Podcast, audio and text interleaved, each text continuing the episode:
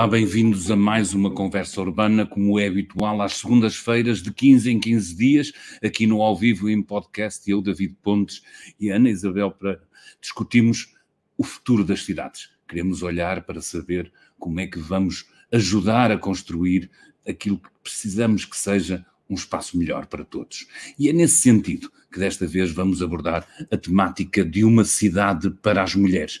Há uns tempos atrás, se calhar, nem isto era enunciado enquanto problema, hoje ainda falta muito para fazer, mas já se começa a conversar sobre isso. Para falar connosco, vamos ter aqui a Patrícia Santos Pedrosa, é arquiteta, investigadora e coordenadora do projeto WASH-PT e das Arquitetas de Portugal. A Lia Ferreira, que é arquiteta e membro do Gabinete da Secretaria de Estado da Inclusão das Pessoas com Deficiência e ex-provedora do Cidadão com Deficiência da Câmara do Porto, olá, e Alícia Medeiros, cofundadora do coletivo MAD, Mulheres, Arte, Arquitetura e Design. Bem-vindas às três, obrigado por esta presença. Vamos tentar, como sempre, e quase sempre temos conseguido, e acho que vamos conseguir mais uma vez tornar isto claro, compreensível, rápido, eficiente. Não sei se são boas características para uma cidade, há muitas outras que têm a ver com viver, que não têm nada a ver com esta velocidade a que nos movemos. Mas ia começar talvez por um desafio, que é, epá, expliquem pelo lado contrário o que é isso que é referido por alguns autores e algumas autoras uma cidade fálica. É aquela que tem muitos obeliscos e muitos arranha-céus. Uh, como é que nós podemos fazer esta definição da, da, cidade, que se calhar é que temos hoje, fálica? Patrícia, pode começar por nos dar uma ajudinha? O que é? Abrimos a janela e olhamos lá para fora? Bem, um, antes de mais, obrigada naturalmente pelo convite, pela provocação. Uh, é um prazer estar, estar convosco à conversa sobre estes temas eh, David, como, como referiu, eh, relevantes, importantes e num crescendo de, eh, de visibilidade e de colocação no cruzamento com as políticas públicas. Também quero agradecer, enfim, mais do que agradecer, quero, quero reforçar o prazer que é estar com a Lia e com a Alicia, mulheres que respeito muitíssimo e que de alguma maneira estamos juntas nestas nossas causas por uma cidade uh, mais cumpridora dos direitos humanos das mulheres. E o que é que será uma cidade fálica? Eventualmente, uma cidade fálica, e isto simbólica e não simbolicamente, é uma cidade construída a partir do falso neutro, sendo que o, o neutro que nós achamos que as cidades são desenhadas é falso porque não é englobante a diversidade das pessoas que somos. E quem tem, historicamente, uh, e tradicionalmente decidido sobre as, sobre as cidades? Uh, os homens. Os homens que têm acesso ao poder, que são, enfim, já várias camadas de privilégio. E nesse sentido, as cidades são muito pouco, uh, tomam em, em, pouca consideração as necessidades e as visões de cidades que não aqueles próprios transportam para esses sítios de poder. Uh, o fálico tem a ver com uh, toda uma tradição da monumentalidade na arquitetura, né? Que uh, concretiza, estimula e, uh, e, e confere uh, espaço especial, simbólico e efetivo nas cidades à ereção, e uso o verbo de monumentos, edifícios, não é? Que valorizam esta, o poder dos homens e os homens propositadamente sobre territórios, sobre pessoas, enfim, a glorificação também uh, dos ganhadores das guerras, também outra esfera das práticas masculinas sobre o território. Enfim, não sei é muito claro. verdade e visível, não é? No, nosso tecido. Olha, é mesmo assim, são muitos anos acumulados de, de, de, história, de planeamento, de decisões, algumas delas se calhar invisíveis e não percepcionadas. Uh, ou seja, se calhar temos que começar por esse lado, não é? Eh, explicar um bocadinho, eh, como já começamos aqui a fazer, o que é isso? Porque é que os homens tomam determinadas decisões? É a sua imagem, a sua história, olhando para si, refletindo aquilo que eles são inconscientemente eh, por algum padrão de dominador e de, e de, e de, e de, de incontornável, o seu papel incontornável na sociedade e de domínio ao longo destes anos. Estamos a conseguir alterar um bocadinho esta perspectiva? Antes de mais, eu agradeço o convite, uh, principalmente porque estou aqui num painel uh, incrível e nada melhor do que, que uma estreia destas ao lado da minha querida Patrícia Santos, por quem eh, eu tenho tanto carinho e tanta admiração, e da Alicia, que estou a conhecer agora, mas que efetivamente estes temas da, da, da cidade de género eu conheci-os, chegaram até mim através da Patrícia.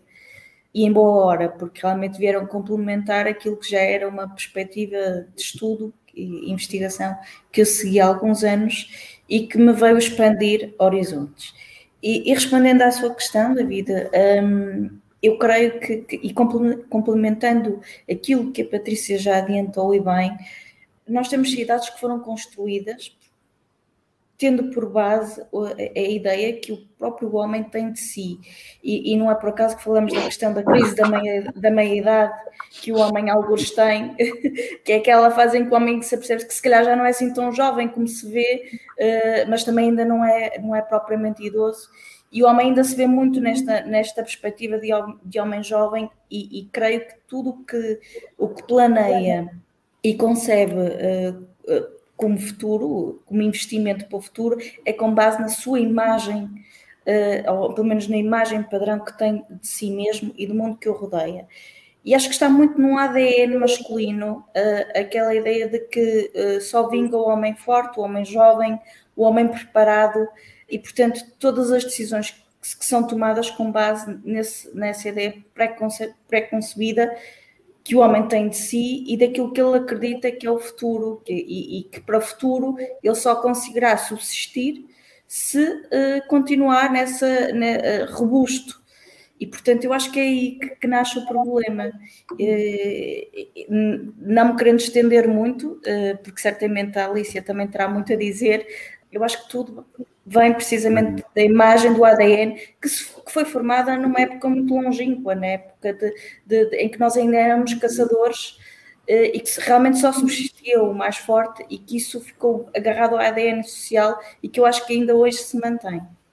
Vamos lá tentar contrariar. Alicia, estamos a conseguir tentar contrariar, introduzir aos poucos um discurso que não seja bem o do discurso dominante, nem que ele às vezes seja invisível. Porque eu acho que aquilo que eu diria é que para muitas pessoas que não reflitam sobre questões do urbanismo e sobre as cidades, a primeira reação, se calhar, é dizer: ah, o que é que vocês estão a falar?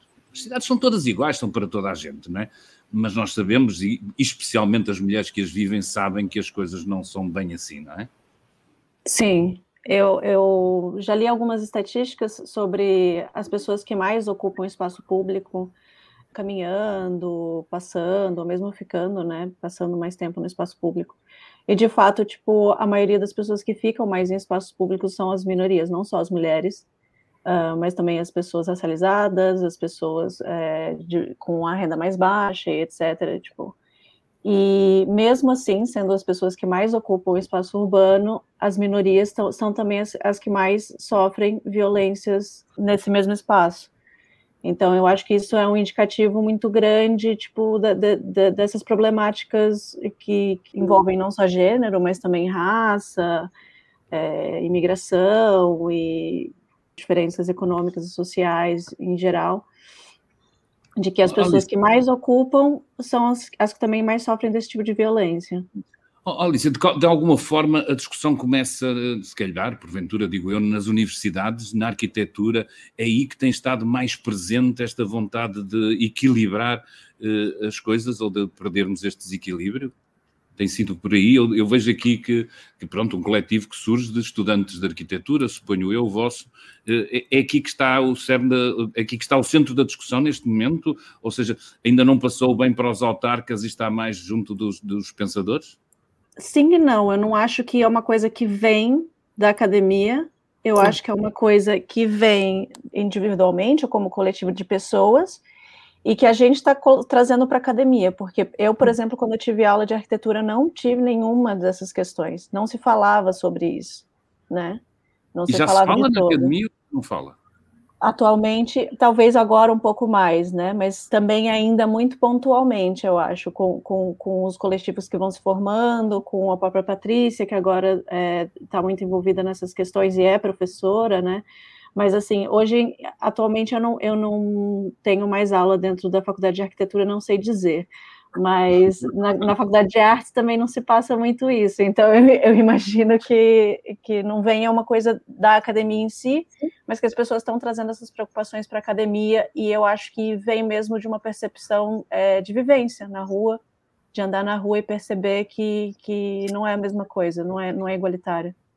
Já vamos falar desse detalhe. Patrícia, em termos muito genéricos e nessa caracterização que falámos de uma cidade que, que se esqueceu uh, ou que não integrou nunca as preocupações da mulher. Estamos a falar muito disto, uma cidade feita à volta do automóvel, por exemplo, já que os homens à partida têm deslocações mais uh, longas e menos uh, uh, na periferia, de se esquecerem que as mulheres têm horários e têm stopovers, digamos assim, usando esta palavra inglesa, para deixar as crianças, às vezes até no próprio desenho de, de, de, instalações e tudo, onde é, que, onde é que estão os principais déficits em termos de equilíbrio? Os principais são todos. A verdade é que a cidade é um organismo extremamente complexo. E não há uma cidade, existem cidades, no plural, mesmo, mesmo uma cidade tem cidades. E isto é uma das coisas mais difíceis de compreender para o poder uh, central, para o poder, para o poder local, que não pode imaginar as, as respostas através da, da, da, mega escala. E isto é uma das nossas maiores demandas e exigências, é que as respostas são localizadas.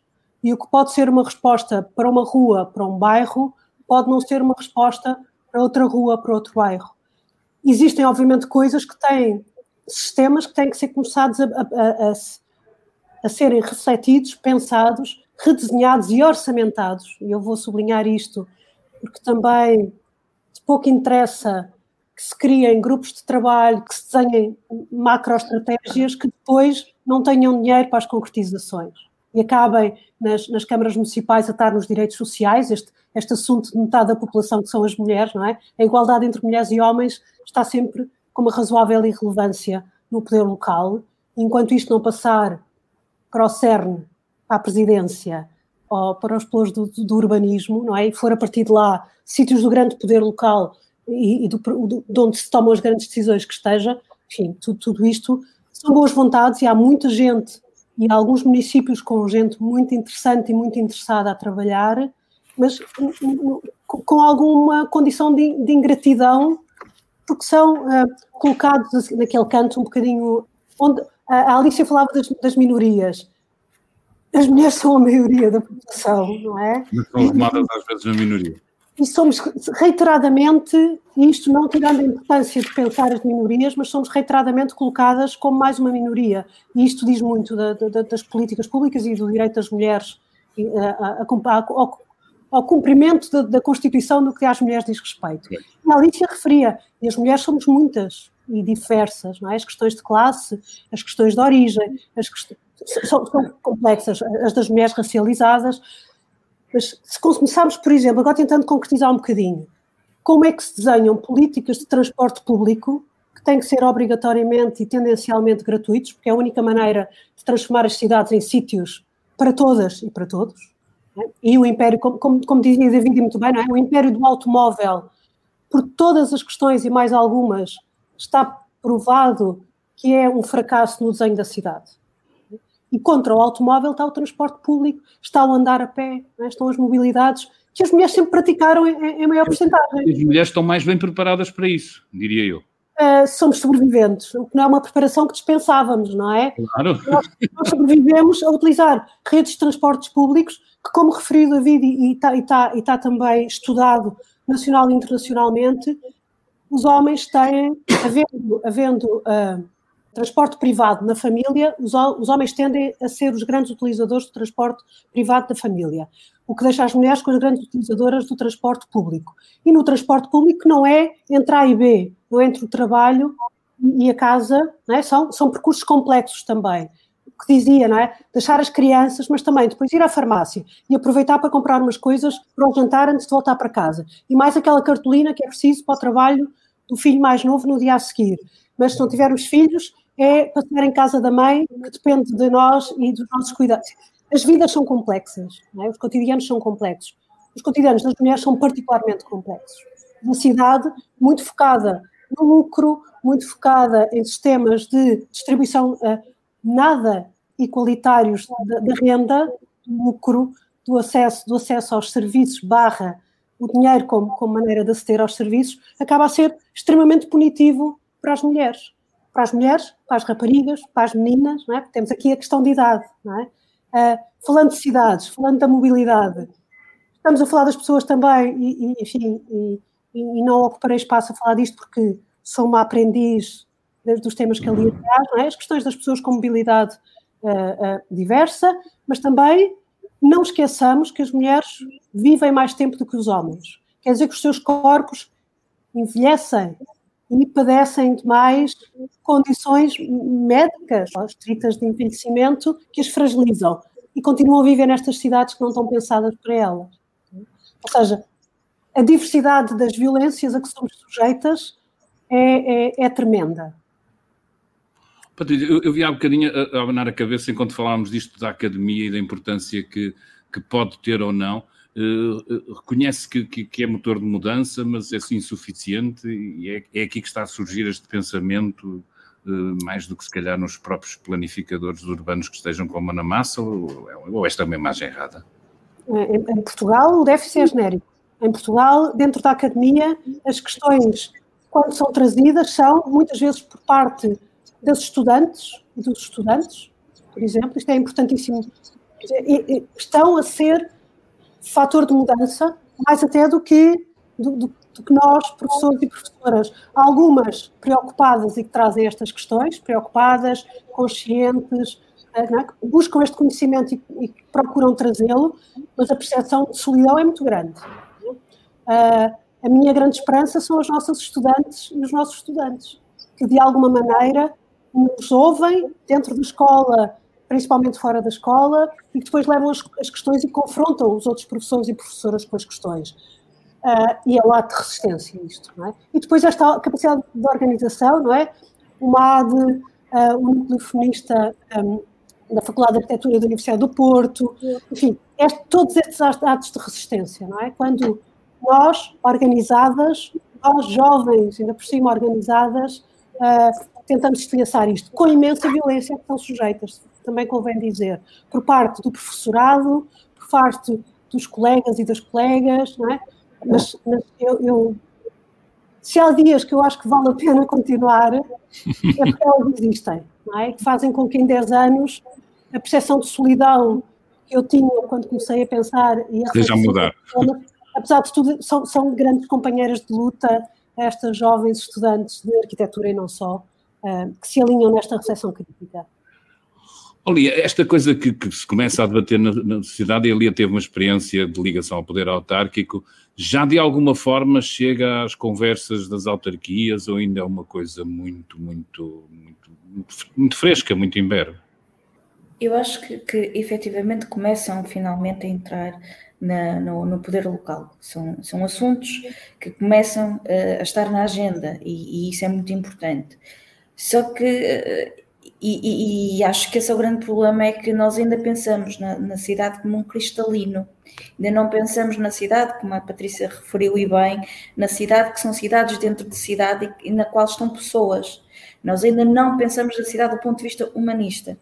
E enquanto não dermos este salto, enquanto não pensamos na cidade para pessoas que ao longo da sua vida têm múltiplas, uh, múltiplas um, transformações no, no, seu próprio corpo e transformações de agregados familiares e de apoios que têm que prestar e de apoios que até têm que receber. Enquanto não dermos esse salto de pensamento, nós vamos continuar a pensar na cidade de forma errada, vamos continuar a pensar na cidade que Le Corbusier imaginava uh, aquela cidade feita para homens perfeitos que ele tanto queria uh, e, e, muito ligada à beleza, mas uma beleza canónica que não existe.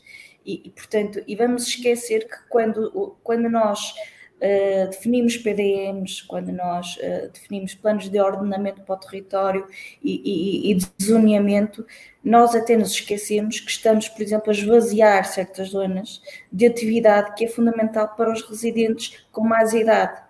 Portanto, uh, estes assuntos estão a chegar às autarquias, sem dúvida, é bom. Por outro lado, ainda não estão suficientemente enraizados no meio académico, como já aqui foi referido. Logo, os nossos jovens e as nossas jovens ainda não estão formatados para este novo mindset e acabam por perpetuar ainda, quase que inconscientemente, formas erradas de pensar sobre o espaço que é de todos e que não é um espaço que possa ser feito em gabinete Uh, por meia dúzia que, que, que, até leram alguns livros, mas que não percorreram um espaço urbano, que não ouviram as pessoas e que, por exemplo, não percebem que, que determinadas instalações de superfícies esvaziam outras áreas onde até já se tinha instalado uma rede ali local que se perde porque estes hábitos foram alterados. Eu diria que, que, que genericamente, me é permitido comentar, mesmo quase a ideia de comunidade, pá, às vezes parece pouco entrar dentro do, do, discurso e das preocupações de quem planifica. Descendo ao concreto, Alicia, sei que fez um trabalho em torno do assédio, suponho eu, e ele pediu para nos contar um bocadinho o que isso é, e pá, se, nomeadamente, alterações legislativas que nos últimos tempos aconteceram em Portugal mudaram de alguma forma o panorama, ou se o universo, nomeadamente urbano, da segurança continua a ser assustador para as mulheres, na maior parte, de, de, muito às vezes a ver com a noite e com determinados espaços, mas qual é, qual é o panorama geral, qual é o seu trabalho, o que é que mudou e qual é o panorama geral? Bom, é, pronto, eu, eu venho da, da área de arquitetura também, e quando vim para Portugal, vim para o mestrado em arte e design para o espaço público. E como já era é, muito interessada pelo espaço público, continuei fazendo a minha prática artística no espaço público. E quando cheguei aqui em Portugal, eu imaginei que eu teria muito mais uh, segurança em andar no espaço público, uh, porque no Brasil as, as, diferenças sociais, a violência urbana é muito maior do que aqui. E eu imaginei que eu ia ter muito mais facilidade de andar no espaço público, mas eu ainda tinha medo. Então comecei a investigar esse meu próprio medo e cheguei à conclusão de que pronto, era porque por traumas e, e, questões de ter crescido num, num, corpo que é enxergado socialmente como feminino e por ter sofrido assédio em diferentes períodos da minha vida, principalmente na infância, é, no espaço público. Então, eu fui no doutoramento a fim de pesquisar essa, essas questões e acabei fazendo alguns trabalhos uh, referentes a isso. Um deles é o, o site do Cansei de Assédio, que foi uma das matérias também que apareceram no público, acho que foi ano passado. E teve também uh, diversos comentários interessantes. Mas é, sobre a legislação aqui em, Portugal, que eu imagino que é, a, que é referida como lei do piropo, né? Eu acho que é interessante esse tipo de, de, de questões serem legisladas, mas ao mesmo tempo eu eu acho que às vezes quando a legislação acontece sem ter muito um debate público a respeito, ou sem ter, sem ter um, uma, um trabalho de, de educação, de, de debate mesmo sobre a questão, não vai às vezes fazer muita diferença, porque a questão é que quem que você conhece que já, já conseguiu é, denunciar alguém pela lei do piropo, e isso efetivamente funcionou, né? É, não adianta. Parece que o legislador e o governador limpam assim a sua consciência, mas resolver problemas é mais complicado que pôr em lei, não é? Exatamente, porque é uma questão cultural, percebe? Então, se a gente não debater isso é, é, em todos os ambientes que nós vivemos socialmente, né? E isso eu falo na universidade, nas escolas, nas famílias, é, enquanto está tomando um café no, na, na, na, no, sabe, tipo, um lanche, conversando com os amigos.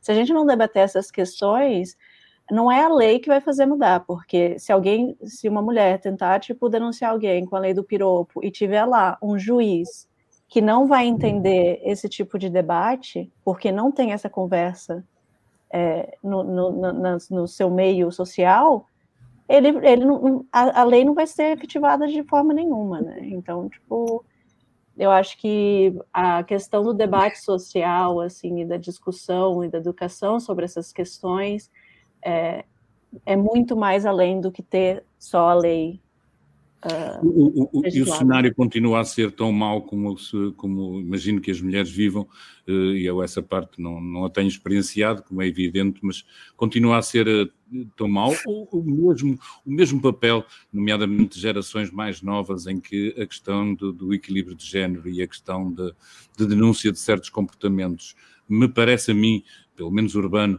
está mais difundida, há, há mais capacidade de alterar comportamentos ou a, a, a agulha, digamos, continua a mover-se demasiado devagar? Olha, aqui em Portugal eu, eu, sinto até uma dificuldade de falar sobre isso, porque não tem muito levantamento sobre. Percebe? Tipo, aqui em Portugal tem muito levantamento sobre violência doméstica. E agora, tipo, violência é, de gênero no espaço público, a, o levantamento não é tão grande, até porque é, não existem muitas denúncias sobre. Né? Tipo, a, a gente normaliza muito essas violências que nós sofremos no espaço público. É, e culturalmente é normalizado, né, isso. É, é, nos dígitos desde de, de, pequenas que nós temos que aceitar isso, é porque nós somos bonitas, isso é uma elogio, etc. Então, nós vamos, é, mesmo quando nos incomoda, a gente vai aceitando aquilo. Então, muitas vezes, quando você quer até denunciar alguma coisa, você não, não tem a capacidade de fazer e se sente muito culpada por ter sofrido assédio, né? Porque o discurso cultural é que você sofre assédio porque ou você está é, vestida de uma certa forma em que está a pedi-las, né, que é o que geralmente se diz aqui, ou porque você é muito bonita, umas coisas assim meio, uh, enfim, que não faz muito sentido.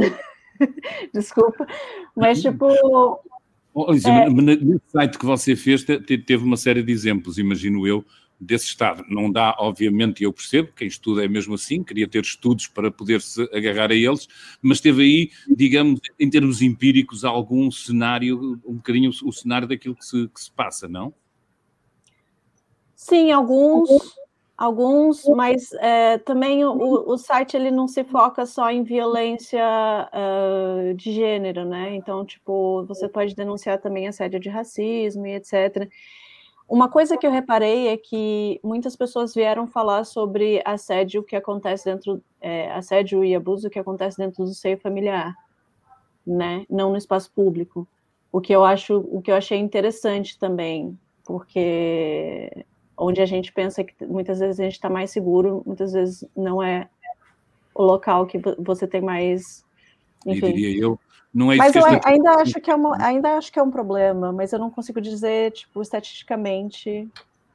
Claro, claro. Eu, eu queria que já falamos aqui de transporte, já falamos aqui de segurança, se calhar podíamos falar do, do próprio desenho urbano, mas eu, eu, preciso dar o um passo em frente. É como é que nós pomos como é que, o que é que precisamos, como é que pomos isto a mudar? Ou seja, onde é que se intervém e o que é que naturalmente não deveria estar como está e precisa de ser alterado? Onde é que a gente começa a fazer, para além da própria reflexão, para além da, como diz a própria Alice, da necessidade que temos de estudar isto mais profundamente, termos números e coisas onde ancoremos a nossa atividade, como é que a gente começa, eh, junto do poder autárquico, a torcer isto? É exigindo diferentes horários e pondo gente a pensar os transportes que tenham também mulheres? É, é, é por, onde, por onde se começa? Por um lado, desculpa, uh, por um lado, um, esta, esta, esta questão que a Alicia refere é muito importante. Uh, é preciso fazer mais estudos sobre um, as várias, a percepção e as violências, é? a percepção de violência e a violência sofrida no contexto, no contexto da vida pública, do espaço público. Uh, eventualmente, não se pode perguntar também, porque a Alicia já, já o referiu, não se pode perguntar às pessoas, às mulheres, se sofreram uh, uh, algum tipo de agressão no espaço público, mas fazer perguntas que nos levem a esses números, porque a verdade é que a maior parte de nós, até ser confrontada com estas questões, naturalizou um somatório de situações que vive e que não considera, que não considera violência. Um, o eu ter que ir para o meio de uma estrada com um carrinho de bebê, porque está um carro estacionado em cima do passeio, ou está uh, um, um, eletrodoméstico qualquer uh, uh, de desenho urbano em cima do passeio e não me deixa passear, atravessar o passeio, isto é violência. É? é violência de género porque nós continuamos a ser as maiores cuidadoras e andaremos muito mais com os carrinhos dos bebés, mas pode ser os carrinhos de compras, pode ser as cadeiras de rodas, pode ser o andarilho, pode ser o que nos apeteça, não é? De repente, se temos uma cidade onde uh, não conseguimos andar em segurança nos passeios por onde precisemos, isto é uma violência. Isto faz com que uhum. a nossa circulação. Pronto, mas isto só, agora eu, eu, eu salto muito da, da, da narrativa a ver se me foco. Então, sobre a questão, por um lado, é preciso investigar, produzir conhecimento, números, dados, mas também formar as equipas autárquicas que trabalham nesta coisa, não é? Como é que uh, se continua a, a, a, caminhar no desenho de cidade de achismo em achismo? Não, somos suficientes e não estamos nos sítios certos para, para causar mudança. Se continuamos a achar normal que quem desenhe cidade, pense cidade, decida cidade, na, eh, nas câmaras municipais, nas juntas de freguesia, uh, ou não tenha dado pelo assunto, ou viu uns vídeos do YouTube, se tudo correr bem, ou está a assistir esta maravilhosa conversa entre nós, não é? Mas isto, isto, é, isto, isto é conhecimento e que está consolidado e que há várias décadas que é trabalhado em muitos, muitos países e temos notáveis investigadoras, notáveis arquitetas urbanistas a trabalhar nisto há muitos anos, portanto, vamos levar isto a sério, não é? Primeiro é isto, portanto, isto não pode ser um assunto entre o fetiche, o moda, o uau, e, e fica bem numa linha de, de, qualquer programa eleitoral ou de qualquer uh, proposta de. Mas depois, é? como, como é? existem estratégias de construir, uh, construir uma, uma, cidade que verdadeiramente acolhe todas as mulheres e, portanto, todos os homens, portanto, todas as pessoas, não é? Porque eu acho que uh, podemos também, depois da vida, se calhar, voltar a isto, porque é que é importante pensar nas mulheres para chegarmos a todos e a todas. Um, Portanto, produção de conhecimento fundamental e garantir que, que, que o desenho, que as estratégias de políticas públicas são atravessadas por este conhecimento. Se nós uh, escolhemos arquitetos, arquitetas, urbanistas para ir para as câmaras ajudar nesta tarefa, se nós queremos uma cidade do século XXI, então a preparação que têm que trazer é esta. Se não a têm, têm que arranjá-la. Isto é uma responsabilidade política fundamental. Não temos. É, como, é, como, é, como fizemos ao longo dos anos, nas decisões da, da, coisa pública, do espaço público, do comum, fizemos para outras áreas. Não sabemos, aprendemos, formamos e preparamos melhor para, para melhores políticas. Um, enfim, porque o que me parece é que, uh, claro que é preciso articulação dos poderes. Eu, eu tenho imensa dificuldade em perceber como é que, na, enfim, falando de Lisboa, do sítio que eu conheço melhor, como é que na, na, na grande área metropolitana de Lisboa não há uma, uma, uma, uma um desenho efetivo das políticas do transporte público em termos de horários, em termos de articulações entre os vários, entre os vários sistemas. Uh, é, é, a minha pergunta é, por exemplo, vamos, vamos, vamos dar aqui, epá, vamos. lá, vocês aí que estão na área metropolitana de Lisboa têm que pensar nisto, e têm que pensar nisto como? Constituindo, por exemplo, um conselho consultivo uh, uh, em que as mulheres tenham assento, obrigando-os a que os órgãos decisores tenham uh, cotas e que pratiquem isso, para, é que, para além do, do, pensamento, do estudo que temos que fazer na altura da decisão, como é que a gente epá, consegue começar a alterar isto? O consultivo é bom, mas eu acho que o executivo é muito melhor. É? E cotas sempre, não é? Enquanto uh, a naturalização da nossa ausência não for contrariada, cotas parece-me fundamental. Mas também não interessa só estarmos, interessa estarmos preparadas. Não é? Interessa que os homens que também estão na política pública, é? que estão nas decisões da política do território, estejam também preparados, porque isto é um assunto que lhes diz respeito. Não é? Uh, acham que não e está no sítio de privilégio, é muito simpático, quem se move de carro depois acha que uh, é uma chatice quando uh, os passeios se alargam para, para, as pessoas circularem melhor porque roubou uma faixa, uh, mas é preciso ir para a rua e perceber o que é que nós precisamos na rua, nos territórios. mais de nós, mulheres, obviamente, nos sítios de decisão, se precisam de consultoras também, mas, mas, mas que sejamos decisoras e que sejamos decisoras não é só decisoras porque somos mulheres, mas que somos mulheres que levamos o conhecimento crítico sobre a cidade para os sítios. E isto também parece fundamental, não é? Interessa-me chegar aos sítios, obviamente, porque somos mais de 50% da população e é inaceitável que não estejamos em 50% nos sítios, mas que sejamos também nós, não é? Que, que nos organizemos para, uh, para uma perspectiva crítica sobre a nossa própria existência, porque nós estamos aqui a falar e, e nós somos mulheres privilegiadas, é? nós somos mulheres que de alguma maneira fomos convidadas para estar aqui à conversa, a pensar com, com, consigo, convosco sobre estes assuntos uh, e, e, a nossa voz não é ouvida. Mas as mulheres somos muito mais, somos muito mais do que nós aqui, não é? Oh, oh, Lia, de alguma forma, esta necessidade de nos fazermos ouvir eh, genericamente, eu acho que, que, apesar de tudo a cidade temos melhorado a discussão, diria eu, no mínimo, se, se concretizamos ou não, mas, por exemplo, a ideia de uma cidade inclusiva, eu acho que pelo menos já é praticada. Se a levam até ao ponto onde a gente. praticada, quer dizer, já é ensaiada em termos de, de registro político, não é? Se a levam até ao ponto de, de, de, concretizar e de perceber todas as implicações, aí de partes políticos eu tenho mais dúvida.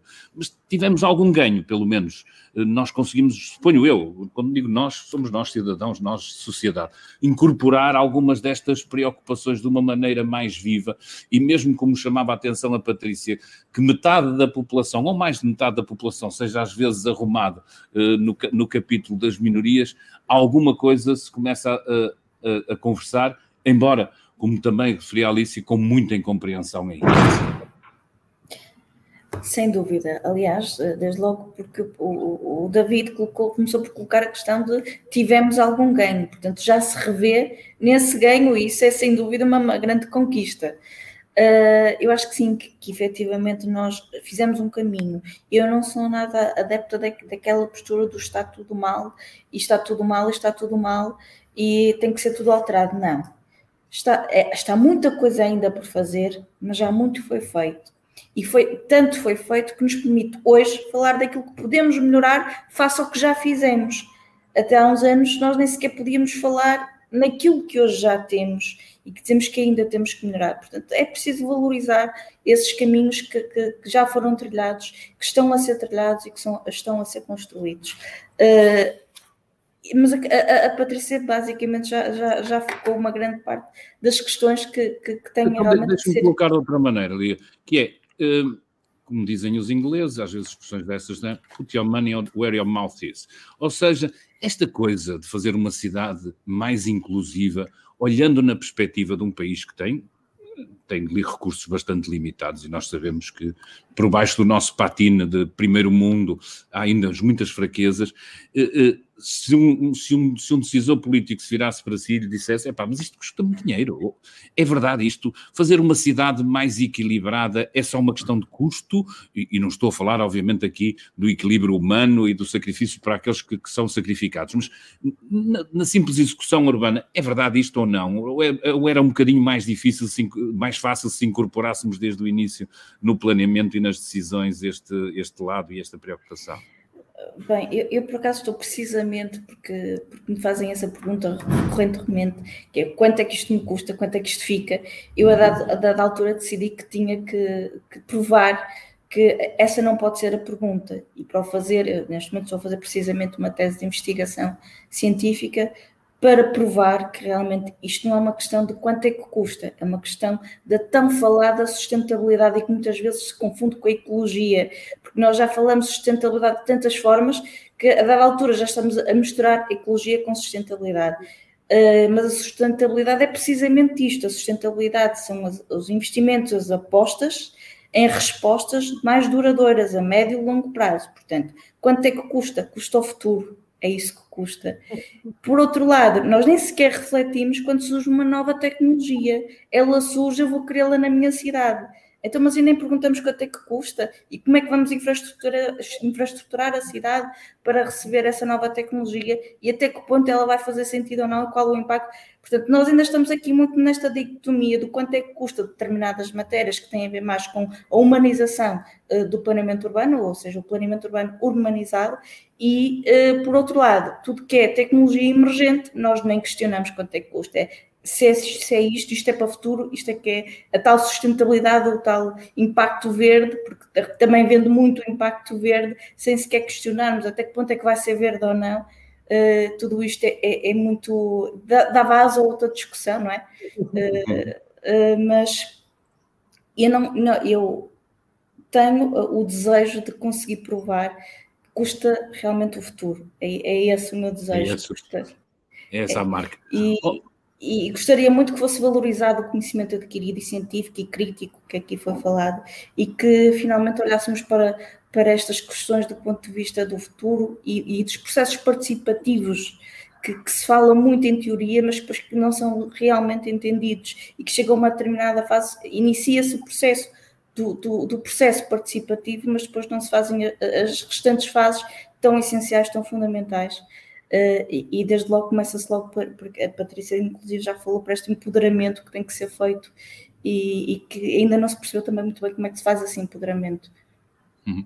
Olha, um, um, um, caso clássico que é sempre falado é o de Viena de Áustria e da capacidade que houve de quem pensava nisso integrar órgãos de, de, de decisão, inclusive a desenhar uma, uma cidade, ou pelo menos tentar que mulheres arquitetas e mulheres planeadoras desenhassem uma parte da cidade para, para procurando obter estas, estas preocupações. Uma das coisas interessantes que eu percebi ao ler isso é que as próprias casas têm que mudar. As próprias casas são feitas à imagem do homem e não pensadas eh, e não pensadas eh, nesses dois seres com características diferentes e com, com problemas diferentes eh, enquanto houver esta divisão de tarefas nos sexos, coisa que eu também esperava que fosse menos verdade nos dias que correm, mas havia há, há um pensamento próprio da arquitetura. Eu continuo a olhar para a arquitetura como um, como um bom ponto de partida para isto, até porque até, até as próprias casas uh, têm necessidade de mudar.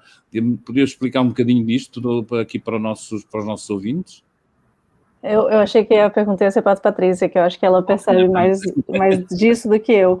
Mas, sim, eu acho que tem diversas questões que, que agora estão sendo trazidas também, tipo, para o planejamento das casas em si e, da, e, da, e da, da, arquitetura em si, né, não só do espaço público.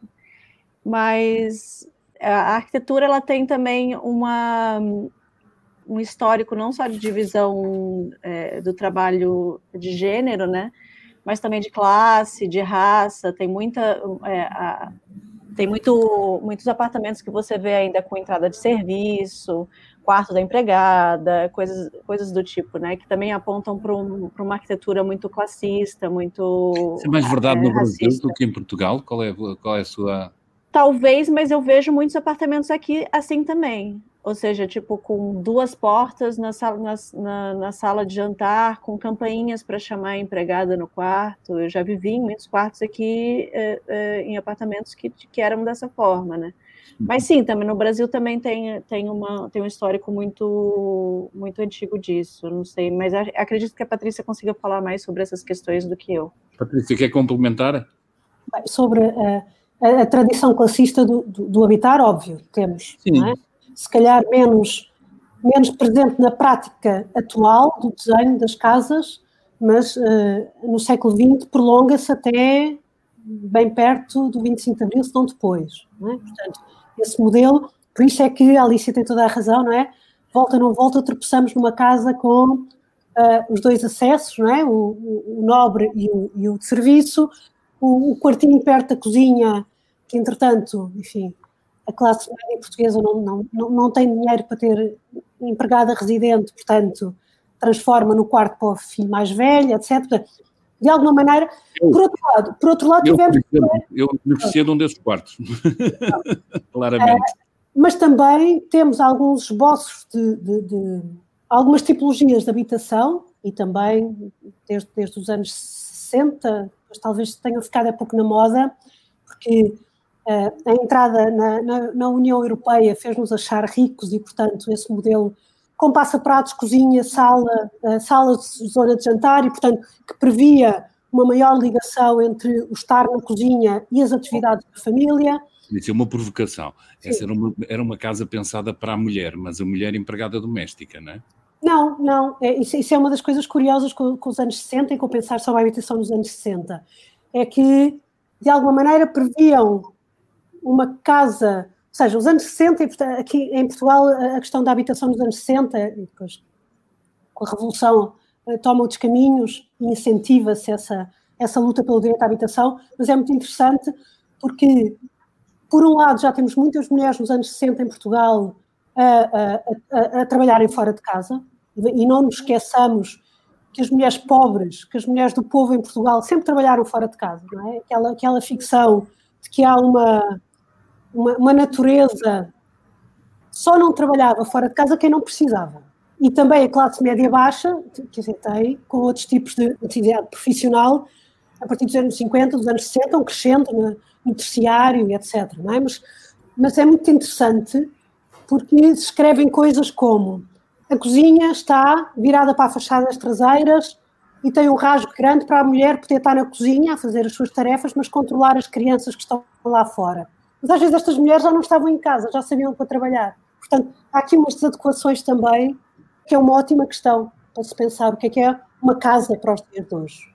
E se é que uma casa chega, porque hoje somos famílias complexas, realidades complexas, não esquecendo que as condições precárias dos nossos, dos nossos empregos, do trabalho, é? a precarização profunda do trabalho, que é muito mais violenta para as mulheres do que para os homens, assim como as mulheres também são em Portugal quem mais ganha o ordenado mínimo, portanto a pobreza também é, é profundamente feminina, não se esqueça, não, se, não nos esqueçamos disto, e que depois, em que casas é que estas mulheres vivem, quem cuidam, conseguem ter casa só para elas ou para os filhos, ou são casas partilhadas, como recurso, não é? A distância é que estão no trabalho. Como é que é uh, vir trabalhar para o centro da cidade e ter que cá estar às 5 ou às 6 da manhã, tendo vindo, uh, tendo vindo do, do, do, dos, dos, territórios periféricos, ditos periféricos, não é? Ou seja, estas coisas atravessam-se. A, a, a, questão do, da justiça espacial, do espaço doméstico, do espaço público, é profundamente atravessável pelas diversas violências com base no género, as desigualdades entre mulheres e homens continuam a ser uma condição pelo qual nós temos que lutar no nosso país, mas também as de classe que a Alicia referiu, as de, as de proveniência, as, as das pessoas racializadas. É óbvio que as questões têm que ser trabalhadas em conjunto. Quer dizer, eu, respondendo à sua provocação da bocadinho, até porque nos estamos a, a, aproximar da ponta final, uh, essa ideia que me parece a mim positiva de que uma cidade para as mulheres é uma cidade melhor para todos. Eu costumo citar o, o, um poeta que era o Aragon, que dizia La femme c'est l'avenir de l'homme, ou seja, uh, a mulher é o futuro do homem. Até que ponto é que isto é verdade? Eu consigo percebê-lo, mas agora expliquem porque é que uma cidade para as mulheres é uma cidade melhor para todos. Patrícia. Primeiro, a, a, mulher não é o futuro do homem, a mulher é o futuro da mulher. enfim, vamos, vamos eh, não, não, já, já estamos fartas. Eu não, sei, eu não sei se o poeta dizia homem no sentido de humanidade. Estava, estava, estava, estava a ser provocadora. Uh, porque estamos fartas de ser o futuro de toda a gente, menos de nós próprios. Não é? Porque se nós pensarmos as cidades, se nós pensarmos os bairros, as ruas, as aldeias, as vilas, para aquelas pessoas que são menos consideradas no desenho desses mesmos espaços, nós garantimos que mais pessoas estão debaixo, suportadas, apoiadas por essa cidade construída, por esse espaço construído. Às vezes uma das questões que levantam é, mas vocês acabam a reproduzir os estereótipos de género, não é? As mulheres e os cuidados, as mulheres e a esfera dos cuidados. Claro que nós queremos, como o David dizia há bocado e muito bem, não é? Que a responsabilidade na esfera dos cuidados no futuro que nós estamos a construir seja efetivamente compartilhada. E que um pai tenha perante os seus filhos, mas também perante os seus pais, os seus irmãos, quem esteja doente na esfera da proximidade, as mesmas responsabilidades do cuidado que as mulheres têm. Mas tradicionalmente ainda somos, nós as mulheres, as, as, as cuidadoras. E portanto, se a cidade nos servir a nós como sítio não agreste, não, não, não, não, não de sabotagem da facilidade do nosso cotidiano, que já é duro, por estas condições todas que falámos, não é? Das condições de migração, das, das condições de proveniência, das condições de pobreza. Se a cidade reforçar essa, essas dificuldades, ou se por um outro lado se uh, contribuir para uma maior, uma maior uh, apoio uh, à concretização dos cotidianos equilibrados, todas as pessoas, é? qualquer pai que também queira passear com o carrinho de bebê uh, dos, seus, dos, seus, filhos, queira ir às compras, qualquer homem, qualquer rapaz, qualquer pessoa que precise de andar de cadeira de rodas, uh, temporária ou definitivamente, de muletas, de andarilho, etc., etc., estará uh, garantidamente protegido por essa cidade. Emendem-me se eu estiver muito errado, mas eu também olhei para isto com um olhar e a, e a pergunta vai para si, mas para as outras também, é, é as mulheres caminham mais. As mulheres, se formos ver eh, em termos de, de, de, de, transporte, desta mobilidade móvel, têm uma prática mais saudável para as cidades. em algumas destas atividades de, de, de, de, vivência da própria comunidade, estão mais perto de uma cidade com uma escala que se respeita. Era um bocadinho também neste sentido, eh, se por vezes, se calhar pelas piores razões, ou por razões pelo menos não de, de equilíbrio, as mulheres foram praticando de alguma forma uma cidade que aos poucos nas discussões que temos tido, se nos apresenta como melhor e como mais interessante do que a cidade, por exemplo, completamente dominada pelo automóvel que é preferencialmente utilizado pelos homens, enquanto elas preferem aquilo que nós percebemos que é o transporte mais saudável, que será o transporte coletivo, obviamente. Lia, comentário. Estou muito longe da verdade. É, é, eu acho que, acima de tudo, é, permita-me voltar um bocadinho atrás, não para voltar atrás, mas para dar continuidade uh, e responder, uh, uh, já que foi falado muito do, do que, que, é o dia a dia da mulher e que tendencialmente o homem também começa a assumir, a assumir a sua tarefa de cuidador e bem, e começa a haver uma, uma, uma, divisão e partilha total de tarefas e bem, mas a verdade é que tradicionalmente aquilo que são as consideradas atividades ou tarefas reprodutivas, não produtivas e económicas, são geralmente associadas à, à mulher. Portanto, se tivermos em consideração aquilo que é a panóplia dessas atividades uh, ligadas ao cuidado, nós vamos conseguir atender a muito mais questões e nós vamos, inclusive, conseguir atender às necessidades das crianças, porque as crianças, falamos muito da, da, da mulher na cidade e a criança. Qual é o lugar da criança na cidade? É meia dúzia de parques e jardins. Não, a criança também tem que ter a sua identidade na cidade, também tem que ter o seu espaço. Os idosos, igualmente. Portanto, há aqui um. O, facto de, de puxarmos o fator mulher para a análise e, e, e o planeamento e pensamento crítico urbano, nós estamos, a, a, sem dúvida, a conseguir abranger, a, a, conseguir alargar a nossa capacidade de resposta porque vamos buscar um conjunto de, de atividades que estão tradicionalmente muito ligadas a, a ela, redes que estão muito ligadas a ela uh, também por tradição, e isso vai-nos realmente vai-nos capacitar para conseguir aproximar a cidade ou as cidades dentro da cidade de todos uh, e de todas. E, portanto, acho que sim que, que, que, que efetivamente uma cidade construída, concebida uh, tendo em consideração as necessidades da mulher, vai conseguir ser uma cidade mais humanista, mais abrangente.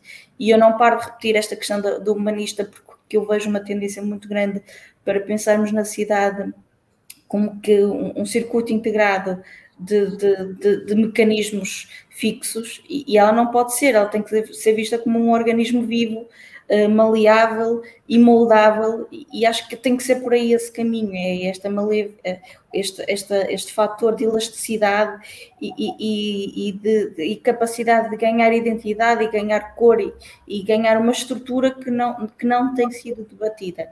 Eu acho que, que temos que nos centrar nesse colorir uh, da cidade que o tema nos traz que eu acho que o tema tem essa capacidade de colorir a, a cidade e trazer aqui muitos cenários que até estão, estão lá, mas estão uh, esquecidos. Oh, oh, Alicia, tentando eh, neste, falando deste virar de página, alguma maneira acha que, que, que, que, os jovens estão mais capazes? Eu, eu vejo isto porque o discurso e, e, as preocupações se alteraram radicalmente em algumas das situações, nomeadamente no que tem a ver com, com defesa das minorias, com questões de igualdade de género ou de diversidade mesmo, eh, nomeadamente nos meios urbanos e, e e, onde de, de, ensino, não é? No, nas escolas e no, no, nos liceus. A minha pergunta é, da sua observação, eh, os mais novos eh, representam melhorias neste, neste capítulo ou tendem a perpetuar os erros dos pais? Bom, eh, sim e não. Eu acho que tem questões culturais que às vezes sim, tem uma tendência a, a, a reproduzir a, machismo e coisas assim, seja do, seja do seio familiar ou, ou uh, da, do, da, da, roda de amigos, mas eu sinto, assim, em geral, uh, essas novas gerações, até mais novas do que eu, que existe uma percepção maior, assim, de qualidade de vida, de querer qualidade de vida não só para si, mas para os outros também. É, e eu sinto que talvez as, as gerações mais uh, anteriores à minha, né, eu ainda fui criada um pouco nessa, nessa questão, era que o foco muito era, era conseguir uma estabilidade econômica, ter dinheiro, ter, ser eficiente, né? Eu, e eu sinto que a, a, a, ideia de cidade também eh, tinha muito isso, de vamos ser mais eficientes. E a ideia da eficiência era sempre a, a ideia de, do crescimento do capital. E agora eu sinto que as pessoas estão pensando esse, esse, tipo de eficiência do ponto de vista da qualidade de vida, ou seja, o que é mais eficiente para mim em todos os momentos da minha vida, no trabalho, no lazer, é, no morar, no andar tipo para ir para os lugares, o que que o que que é eficiente para mim nesse, no que eu tenho mais qualidade de vida em todas essas questões. Eu acho que eu sinto que as que essas novas gerações estão um pouco mais preocupadas com isso, né? Estão um pouco mais preocupadas não só em gerar riqueza para si e para o capital, mas também para um, terem uma vida mais feliz. Uma ideia mais de harmonia, não é? De mais de, de, de complementarmos sem, só, sem ser só traduzida por dinheiro. Estamos a Sim. chegar ao fim e eu queria vos lançar um desafio, tenho pena. Eu acho que vocês vão voltar cá uh, em breve, suponho eu, noutras conversas mais detalhadas que tivemos, porque esta é uma causa que nos interessa e estamos empenhados em, em fazer da discussão, uh, ver se, se, isto gera alguma coisa. Mas ia-vos pedir um último pedido que a gente costuma fazer neste programa, era se, se vocês nos davam um desejo que decidissem ver aí na vossa vizinhança, no vosso, no vosso município onde habitam, ser concretizado para fazermos aquela máxima, deixarmos isto um bocadinho melhor do que encontramos. Uh, Patrícia, começava por si. Ah, esta coisa de escolher um é sempre muito difícil, não é? A decisão, quando temos consciência da complexidade do que está a fazer. Se eu, se eu à minha Câmara Municipal pudesse pedir alguma coisa, pediria políticas, hum, políticas do território, do comum, procurem hum, corresponder e aprender com esta complexidade, esta, esta, esta questão que falámos, é? das complexidades dos cotidianos e uh, menos escrava desta, desta violência, que é o valor que a cidade, que o território tem em termos económicos. Enquanto se insistir neste modelo de cidade, enquanto produtora de. enquanto, enquanto máquina, máquina de casino, uhum. e não a cidade enquanto uh, o espaço do comum, insistiremos em políticas, em estratégias, em decisões que viram as costas completamente às suas cidadãs e aos seus cidadãos e, portanto, não concretizam a, a Constituição portuguesa, que convém sempre repetir, que tem o direito à habitação e o direito à cidade nela, nela, nela consagrado. Já me chega. Já não é pequeno, já não é pequeno. Lia. Eu, se pudesse pedir um desejo, era que efetivamente, uh, porque nós sabemos que tem que haver um, caminho, porque mais do que legislação, porque legislação nós temos e muita legislação e boa, era conseguir que a minha autarquia, de onde, de onde, eu, de onde eu venho, Santa Maria da Feira, criasse um conselho consultivo que fosse ouvido, participa, participativo, que fosse ouvido para a construção de, de, um, um, plano, um plano uh, ur, uh, urbano, plano de planeamento urbano urbanista, ou seja, um, um, plano estratégico que me dissesse que a minha cidade, daqui a cinco anos, vai estar num outro nível, vai ter atingido outros objetivos e que esse plano fosse desenhado com esse conselho consultivo, que acho que era muito importante. É tal os projetos participativos que eu acho que têm que ser finalmente encaixados, têm que ser uma realidade e esta questão de perseguir a, a humanização das cidades e os planos estratégicos, que muitas vezes eu, eu, ouço muita gente reclamar, ah, mais um projeto, mais um plano estratégico, é mais um para ficar na gaveta. Não, é um indicador de metas, de objetivos a alcançar e que faz toda a diferença e que se calhar faz mais diferença do que uma lei, porque nos traz intenções, objetivos concretos, medidas concretas e, portanto, era isso que eu gostava muito de ver na minha cidade. Obrigado, Alicia. Por fim, último desejo. São três só. É, pronto, eu me vejo muito nas respostas dos meus colegas aqui, uh, mas eu, eu também tenho uma coisa muito com os símbolos na cidade, com as estatuárias, com os nomes das ruas. Eu sinto que as mulheres foram, ao longo do tempo, muito apagadas da história das, das cidades. E não foram só os homens que construíram a cidade, seja culturalmente, seja fisicamente, né? As mulheres também fizeram parte disso. Então eu queria ver assim uma reforma simbólica, tipo, de como as mulheres são vistas no espaço público. Eu acho que isso ia, ia ter um impacto tremendo de, em como nossos corpos físicos também são vistos no espaço público. Muito obrigado, obrigado às três, com estes votos de mudança, porque é disso que falamos. Vamos ficar por aqui, até à próxima conversa daqui a 15 dias e esperemos que esta agenda cada vez seja mais presente. Cada vez tenhamos que discuti-la menos e cada vez temos que concretizar mais. Obrigado a todos.